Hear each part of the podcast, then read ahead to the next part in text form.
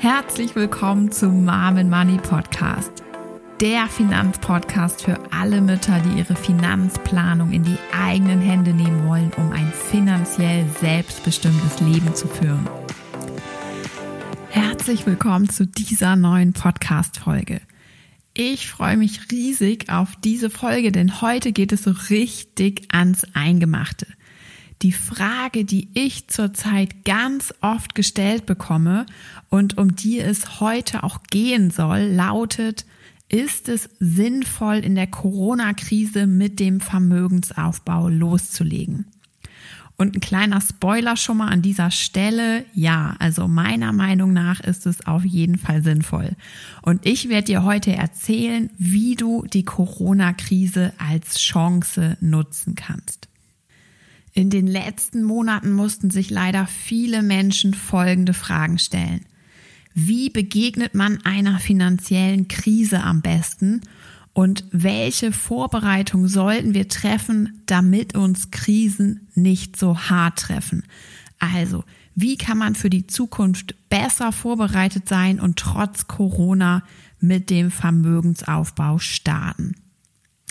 Ja, die Zeiten, die waren auf jeden Fall schon mal optimistischer, keine Frage.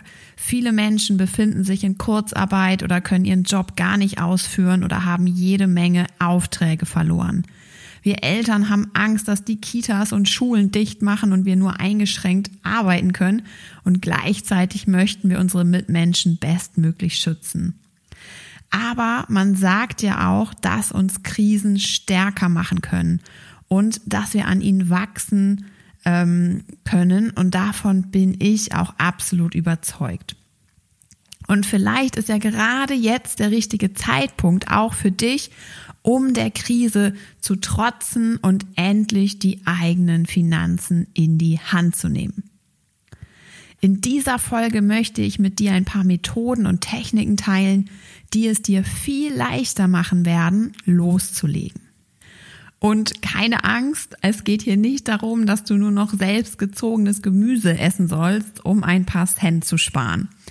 Ich zeige dir, wie du wirklich viel erreichen kannst, damit du auf die nächste Krise besser vorbereitet bist. Denn Krisen kommen leider immer mal wieder vor und die nächste kommt bestimmt. Umso schöner, wenn man ihr mit einem dicken finanziellen Polster entgegenlächeln kann. Also, schnapp dir noch schnell ein Blatt Papier, ein Stift und es geht los. Hier sind die drei besten Methoden, um dich vorzubereiten. Methode Nummer eins: Checke deine Ausgaben und wichtig, streiche, was du nicht brauchst. Wahrscheinlich weißt du, wie viel Geld du monatlich einnimmst. Aber weißt du auch, wie viel Geld du täglich ausgibst und für was? Die wenigsten tun das. Schreib also mal für mindestens drei Monate alle deine Ausgaben auf. Jeden Coffee to go, genauso wie jeden Supermarkteinkauf und jeden Snack zwischendurch. Denn gerade kleine Ausgaben fressen stetig gar nicht mal so kleine Löcher in unsere Taschen. Und dann rechne alle Ausgaben hoch auf ein Jahr damit du siehst, welche Posten die größten Ausgaben verursachen und welches Einsparpotenzial möglich ist, wenn du sie streichst oder reduzierst. Ein weiterer Tipp, nimm dir an einem grauen Wintertag deine Verträge vor. Am besten loggst du dich dafür in deinen Online-Bank-Account ein und checkst jede Abbuchung der letzten zwölf Monate. Ja, das dauert eine Weile und das kostet auch so ein bisschen Überwindung, aber das Einsparpotenzial ist wirklich riesig. Allein durch veraltete Versicherungen, zu hohe Internetkosten, Stromkosten, die Mitgliedschaft im Sportstudio, die mehr dem schlechten Gewissen dient, dient als deiner Fitness, ähm, Abos, die du nicht nutzt. Also das können schnell mehrere hundert Euro im Jahr sein, die du sparst. Und ja, das ist ja nun echt ein Top-Stundenlohn, den du da in kurzer Zeit erreichst. Bei mir waren das damals beispielsweise eine ADAC-Mitgliedschaft, an die ich mich noch sehr gut erinnern kann, und auch zwei Abos, die ich ähm, ja nicht mehr genutzt habe. Ich hatte die ehrlich gesagt total vergessen. Ähm, und das waren dann immerhin so um die 250 Euro, die ich da ja in ein paar Minuten ähm, quasi einsparen konnte, ne? Weil die Kündigungen waren schnell geschrieben und dann war's das halt. Also und ich habe auch noch meinen Handyvertrag gewechselt. Ähm, ich hatte damals einen alten Vertrag, der hat irgendwie 35 bis 40 Euro pro Monat gekostet und heute sind es nur noch 10. Und das klingt immer so nach kleinen Beträgen, aber es läppert sich eben mit der Zeit. Mm, und wir alle müssen unser Geld ja nun nicht zum Fenster rauswerfen. Selbst wenn man dann das Geld nicht spart äh, oder anlegt, sondern ähm, ja für was anderes Schönes ausgibt, also etwas, was einem wirklich Freude bereitet, ist das ja wohl immer noch besser, ähm, ja, anstatt es eben aufgrund von Faulheit und Trägheit, sage ich mal, in einem überteuerten Handyvertrag zu versenken. Also das nur mal am Rande ähm, persönlich von mir. So, falls du nicht sicher bist, ob du für bestimmte Posten zu viel Geld ausgibst, kannst du dich an der 50 30-20-Regel orientieren. Die besagt, dass 50 Prozent deiner Einnahmen für alles Lebensnotwendige ausgegeben wird. Zum Beispiel Miete, Lebensmittel, Krankenversicherung, Kita-Gebühren, Mobilität und so weiter. 30 Prozent hast du für deinen Lebensstil, also deine Hobbys und Reisen und alles, was dir Freude macht. 20 Prozent bleiben dir dann schließlich zum Sparen und für deine Altersvorsorge, also auch für deinen Vermögensaufbau oder Versicherung. Und hier erzählen mir viele, ja, dass 50 Prozent bereits für die Miete drauf geht. Und ja, gerade wenn du jetzt in einer Großstadt wohnst, in zentraler Lage, kann das natürlich gut sein, dass das so ist. Wenn das bei dir so sein sollte, hast du drei Möglichkeiten. Erste Möglichkeit, mehr Geld einnehmen. Zweite Möglichkeit, Mietausgaben durch einen Umzug reduzieren. Dritte Möglichkeit, das Geld aus deinem Lebensstilpot abzwacken. Kommen wir zur Methode Nummer zwei. Bau dir einen Notgroschen auf. Unvorhersehbare Notfälle und Ausgaben können immer auftreten. Corona Ahoi, sage ich nur. Und auch unabhängig von Corona musst du damit rechnen. Die Waschmaschine kann kaputt gehen, das Auto muss in die Werkstatt, du kannst, warum auch immer, einige Zeit nicht arbeiten und hast einen Verdienstausfall und so weiter. Umso wichtiger ist es, dass du einen Notgroschen für solche Fälle hast. Idealerweise besteht ein Notgroschen aus etwa drei Netto-Monatsgehältern. Verdienst du beispielsweise 1700 Euro netto, sollte dein Notgroschen etwa 5100 Euro netto betragen. Ja, das klingt am Anfang nach viel Geld, ist aber durch taktisches Vorgehen absolut machbar. Wenn du deine unnötigen Ausgaben aus Methode 1 eliminiert hast, kannst du das eingesparte Geld für deinen Notgroschen aufwenden – Idealerweise legst du monatlich 10% für deinen Notgroschen beiseite. Bei dem genannten Beispiel von 1700 Euro sparst du monatlich 170 Euro. Und auch hierfür gibt's einen super Trick. Spare immer am Anfang des Monats. Sobald dein Gehalt und sonstiges Guthaben auf deinem Konto eingegangen ist und nicht am Monatsende, wenn du schon alles ausgegeben hast. Warum? Der Trick, der funktioniert vor allem psychologisch.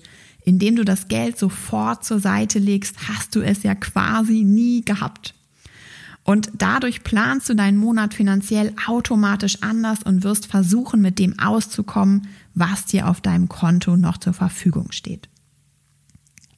Und die Erfolgschancen sind dabei viel höher als beim Versuch, das übrig gebliebene am Monatsende noch zu sparen. Und im Übrigen solltest du Geld erst an der Börse investieren, wenn du einen ordentlichen Notgroschen aufgebaut hast. Und dich dabei dann auch nicht aus diesem Notgroschentopf bedienen. Also der Notgroschentopf ist für den Notfall. Denn an der Börse gibt es auch immer mal wieder Krisen und Schwankungen sind sowieso völlig normal. Mm, und du willst auf keinen Fall in die Situation kommen, in einer schlechten Börsenphase Aktieninvestments verlustreich verkaufen zu müssen, weil deine Waschmaschine repariert werden muss.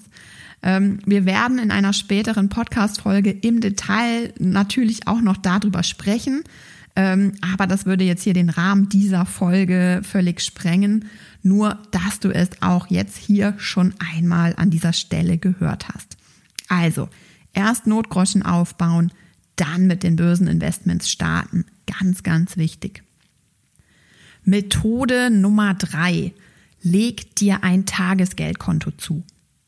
Wenn du wirklich ernsthaft sparen und deine Finanzen organisieren möchtest, kommst du nicht an einem Tagesgeldkonto vorbei. Ein Tagesgeldkonto ist quasi die erste richtige Stufe deiner Vermögensaufbautreppe. Der schlechteste Ort, an dem du dein Geld sparen kannst, ist unter der Matratze oder anderswo in erreichbarer Nähe. Da ist die Versuchung einfach viel zu groß, mal eben schnell etwas aus dem Sparschwein zu nehmen, statt zum ähm, nächsten EC-Automaten zu laufen. Mm, das ist ein bisschen wie mit den Süßigkeiten der Schokolade, die direkt neben einem liegt. Der zweitschlechteste Ort für dein Geld ist dein Girokonto. Hier hast du einen Sparbetrag ebenfalls zum Greifen nah und kannst in einem schwachen Moment unbedacht die IC-Karte zücken. Außerdem erhältst du hier keinerlei Zinsen für dein Erspartes und zahlst im schlimmsten Fall sogar noch eine Gebühr für die Kontoführung. Das heißt, mit einem Tagesgeldkonto schützt du dein mühsam erspartes Geld irgendwie einfach, ja, vor dir selbst. Und der Vorteil daran ist, dass du dein Geld im Notfall auf dein Girokonto überweisen kannst und damit unvorhergesehene Rechnung schnell bezahlen kannst. Also ein fast genauso flexibler Ort wie dein Sparschwein zu Hause, aber allemal sicherer. Und mit diesen drei Methoden, unnötige Ausgaben reduzieren oder streichen, einen Notgroschen aufbauen und ein Tagesgeldkonto eröffnen, kannst du schon jetzt einen guten Grundstein für deinen Vermögensaufbau legen und nutzt diese Krise als deine Chance. Du hast jetzt drei ganz konkrete To-Dos, drei Methoden von mir an die Hand bekommen, mit denen du nun direkt starten kannst, um die Basis für deinen Vermögensaufbau zu legen. Und damit sind wir auch schon am Ende dieser Podcast-Folge angekommen. Ich hoffe, sie hat dir gefallen. Vielen Dank, dass du mir zugehört hast. Im Übrigen, falls du den Newsletter von Mom Money noch nicht abonniert haben solltest, mach das doch jetzt gleich. Den Link findest du unter dieser Podcast-Folge und erhalte noch mehr Inspiration, Tipps und Tricks und verpasse keine Neuigkeiten mehr. Und besonders cool und so passend zu dieser Folge als Willkommensgeschenk erhältst du eine kostenlose Haushaltsbuchvorlage, ein super hilfreiches ähm, Excel-Tool, also eine Excel-Tabelle, mit der du direkt loslegen kannst, deine Einnahmen und Ausgaben zu tracken. Und das Tolle, sie rechnet dir automatisch deine Sparrate aus. Also eine ziemlich coole Sache. Damit sollte es dir auf jeden Fall ja super leicht fallen, ähm, in die Umsetzung zu gehen. Ich habe übrigens damals genauso angefangen, also mit so einer, ähm, ja, mit so einem Excel-Haushaltsbuch. Ähm, also, wie gesagt, let's go, starte durch, ähm, melde dich sehr gerne für den Newsletter an, folge mir auch gerne auf Instagram und denk dran, du kannst alles lernen, davon bin ich zu 100 Prozent überzeugt. Ich wünsche dir jetzt noch einen wunderschönen Tag, lass es dir gut gehen und bis zur nächsten Podcast-Folge.